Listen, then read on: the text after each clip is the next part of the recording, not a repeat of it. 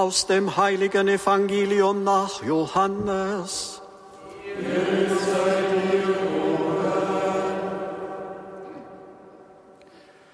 In jener Zeit kamen viele der Juden, die zu Maria, der Schwester des Lazarus, gekommen waren und gesehen hatten, was Jesus getan hatte, zum Glauben an ihn. Aber einige von ihnen gingen zu den Pharisäern und berichteten ihnen, was er getan hatte. Da beriefen die hohen Priester und die Pharisäer eine Versammlung des Hohen Rates ein. Sie sagten, was sollen wir tun? Dieser Mensch tut viele Zeichen. Wenn wir ihn gewähren lassen, werden alle an ihn glauben. Dann werden die Römer kommen und uns die heilige Stätte und das Volk nehmen. Einer von ihnen, Kaiaphas, der hohe Priester jenes Jahres, sagte, ihr versteht überhaupt nichts.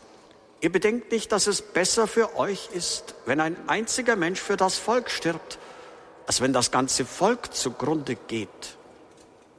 Er sagte das nicht aus sich selbst, sondern weil er der hohe Priester jenes Jahres war. So sagte er aus prophetischer Eingebung, dass Jesus für das Volk sterben werde.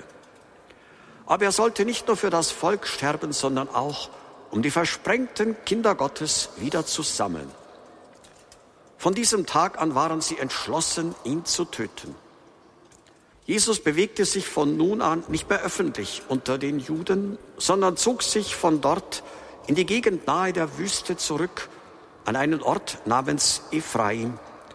Dort blieb er mit seinen Jüngern. Das Paschafest der Juden war nahe und viele zogen schon zum Paschafest aus dem ganzen Land nach Jerusalem hinauf, um sich zu heiligen.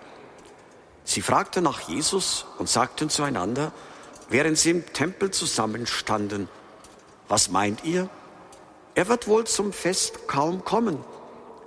Die hohen Priester und die Pharisäer hatten nämlich, um ihn festnehmen zu können, angeordnet, wenn jemand weiß, wo er sich aufhält, soll er es melden. Evangelium unseres Herrn Jesus Christus. Lob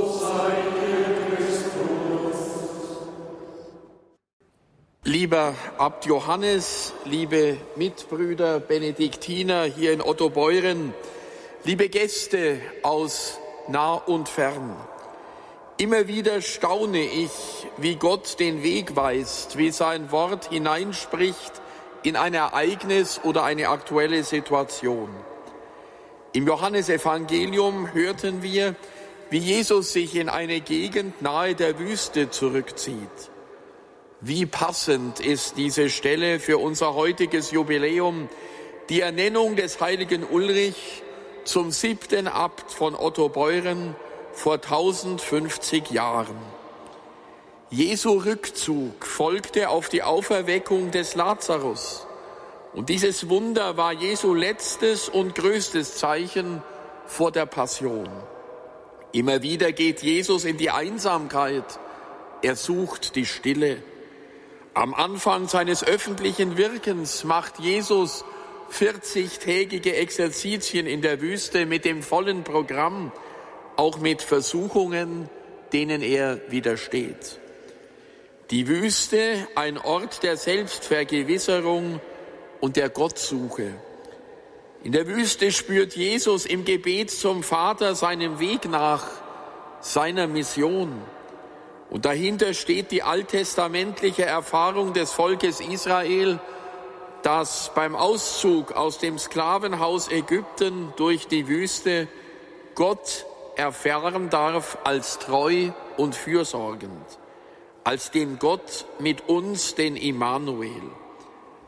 Tun wir es Jesus gleich, liebe Schwestern und Brüder, gönnen wir uns Wüstenzeiten. Das ist mein Wunsch für Sie heute, einen Tag vor dem Palmsonntag. In der Wüste Ägyptens lassen sich die Ursprünge der klösterlichen Lebensform im Verlauf des vierten Jahrhunderts festmachen. In der Einsamkeit der Wüste, griechisch Eremos, wovon sich dann Eremit ableitet, lebten Christen allein, griechisch Monachos, oder in Gemeinschaft, eine besondere Form der Nachfolge Christi. abgesondert von der Welt, aber nicht ohne Beziehung zur Welt. Immer wieder sind gerade die Frauen und Männer der Wüste Ratgeberinnen und Ansprechpartner, damals wie heute. Und der heilige Ulrich ist auch immer wieder zu einer Eremitin gegangen in St. Gallen, wo er als Schüler tätig war. Er hat sich nicht so sehr mit seinen Freunden getroffen und ist dem Studentenleben nachgegangen, sondern er ist zu einer Eremitin, zu einer Reklusin namens Viborada gegangen um sich dort beraten zu lassen.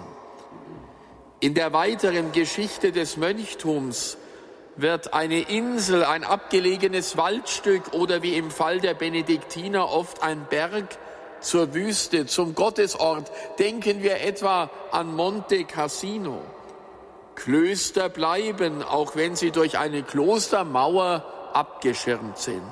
Sie bleiben Teil der Gesellschaft weil aber in ihnen in Gemeinschaft, Communio, und im Zusammenleben, Congregatio, das Evangelium gelebt wird, bilden sie sozusagen Andersorte, Gegenorte zur Gesellschaft und genau dadurch werden sie zu Magneten, sie entfalten prophetische Kraft. Lieber Abt Johannes, liebe Brüder hier im Kloster, ihr habt prophetische Kraft.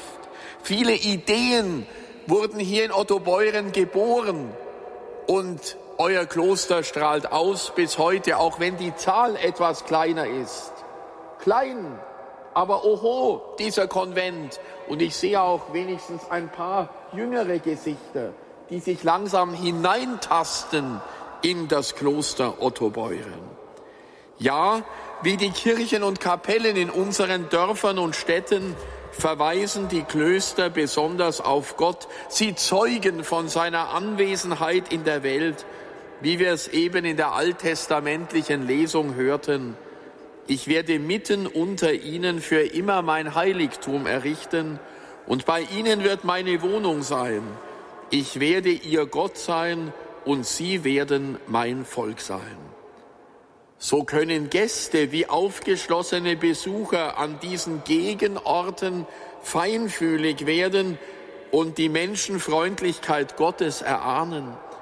Für uns Gläubige sollen Klöster die Einladung sein, in der besonderen Atmosphäre des Raumes, in der Stille des Gebetes, ja in der gemeinsamen Feier der Liturgie Gott zu suchen und ihm zu begegnen.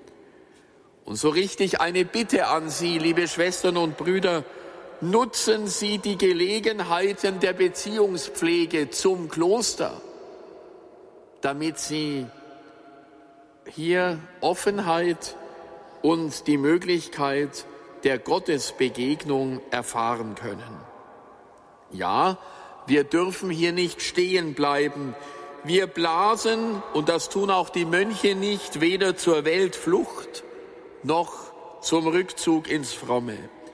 Aus der stärkenden Begegnung mit Jesus Christus sind wir aufgefordert, in die Welt hineinzuwirken. Ich freue mich auch, wenn ich schaue, dass Politikerinnen und Politiker bis hin zum ehemaligen Regierungspräsidenten und der jetzigen Regierungspräsidentin von Schwaben hier sind. Sie geben nicht nur ein Stell dich ein der Prominenz, sondern zeigen damit, dass auch der Regierungsbezirk Schwaben bis heute lebt von solchen geistlichen Zentren wie Otto Beuren und natürlich die ganzen Bürgermeister, die ich hier sehe und andere wichtige Repräsentanten. Schön, dass Sie heute den Samstag genommen haben. Und wie ich schon den Ministranten gesagt habe, wenn man einen Samstag als ersten Ferientag dazu nützt, so früh aufzustehen, um in die Messe zu kommen, Gratulation, Komplimenti. Ja, einer, der dieses Charisma, das Zeugnis der Solidarität und des Teilens gelebt hat, ist der heilige Ulrich. Schauen wir ganz nach vorne zum Hochaltar. Er ist jetzt weit weg, aber trotzdem steht er, wenn Sie mal hier im Altarraum sind, überlebensgroß da. Am Hochaltar links neben den beiden Apostelfürsten Petrus und Paulus sowie dem heiligen Konrad von Konstanz. Es ist ein ehrenvoller Platz für den heiligen Ulrich.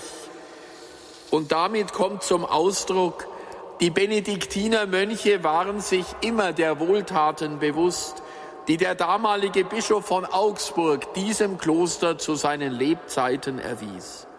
Seit seiner Ausbildung in St. Gallen war ja die Benediktsregel sein Lebensmotto.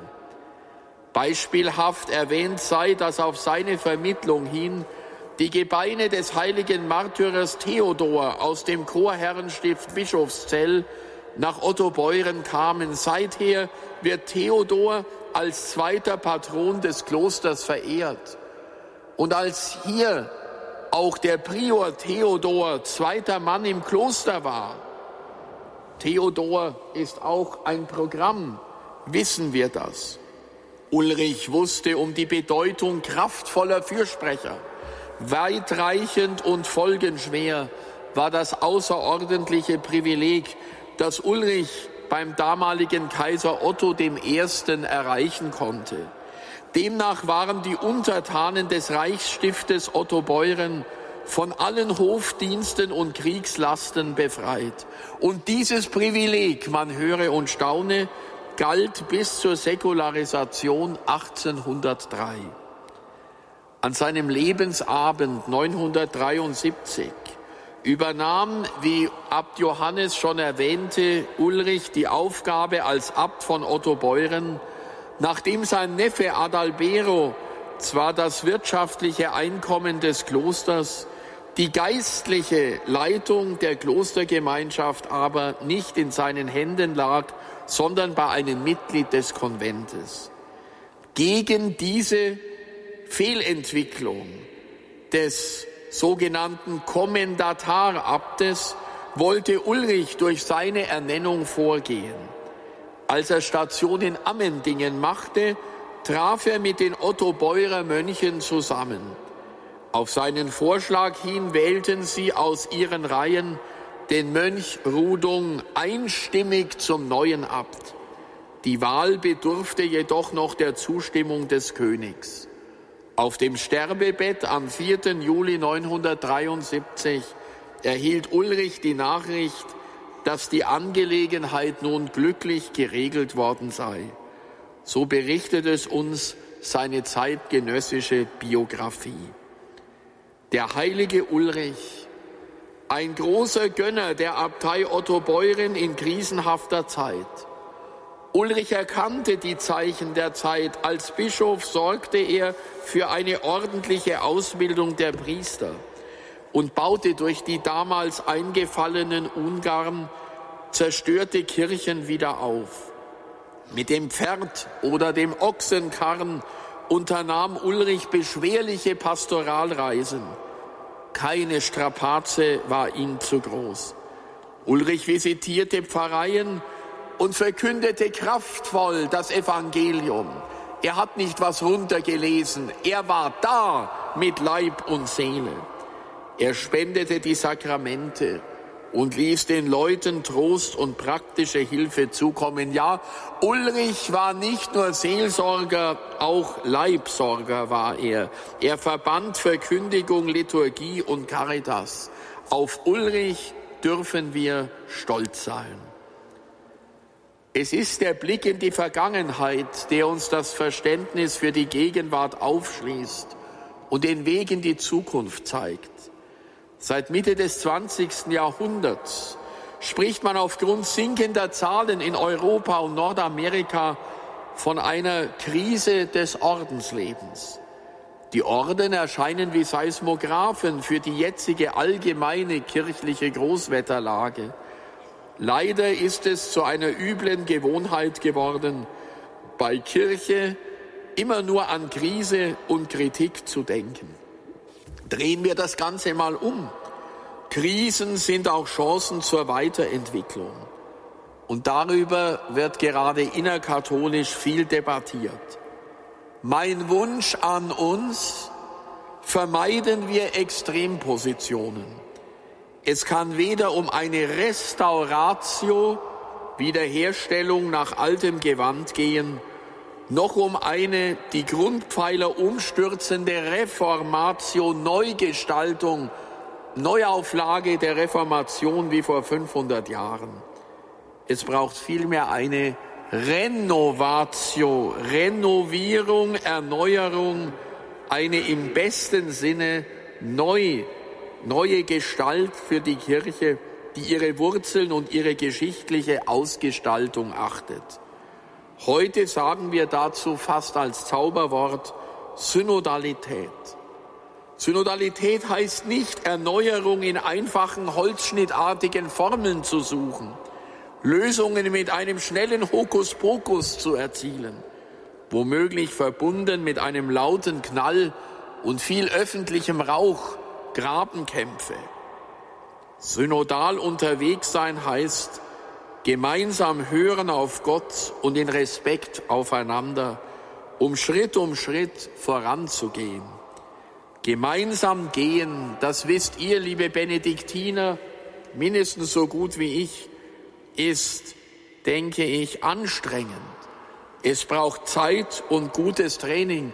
Vielleicht ist da so ein großes Kloster, die Riesenimmobilie positiv, denn bei den vielen Gängen kann man sich auch mal aus dem Weg gehen. Auf engstem Raum, das wissen die Familienleute, ist das viel, viel schwieriger. Aber ich wünsche uns, euch, Aufmerksamkeit für den Heiligen Geist, ebenso wie das Gespür für die theologischen Zusammenhänge und schließlich auch Achtsamkeit damit möglichst alle mitkommen. Sie merken, mich treibt die Sorge um die Einheit des Volkes Gottes. Und als Bischof sehe ich meine Aufgabe wesentlich als Dienst an der Einheit. Im Bistum Augsburg, aber auch in der Weltkirche. Eine gute Gelegenheit, als synodale Kirche im Bistum unterwegs zu sein, bietet unser bevorstehendes Ulrichsjubiläum, das unter dem Motto steht, mit dem Ohr des Herzens hören.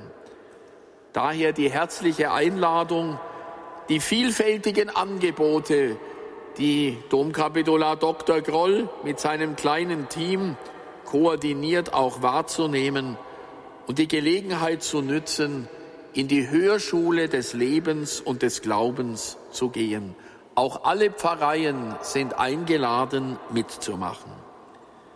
Liebe Benediktiner von Otto Beuren, an diesem heiligen Ort ist der Anbruch des Reiches Gottes spürbar bis heute.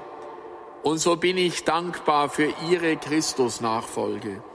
Sie gründet nicht auf den Mitgliedszahlen Ihres Konventes, sondern in der Ernsthaftigkeit und inneren Freude über ihr Zeugnis. Liebe Pfarrangehörige, liebe Freunde und Förderer der Abtei, unterstützen Sie bitte das segensreiche Wirken Ihrer Mönche weiterhin nach Kräften und empfehlen Sie sie der Obhut des heiligen Ulrich, Ihres ehemaligen Abtes an.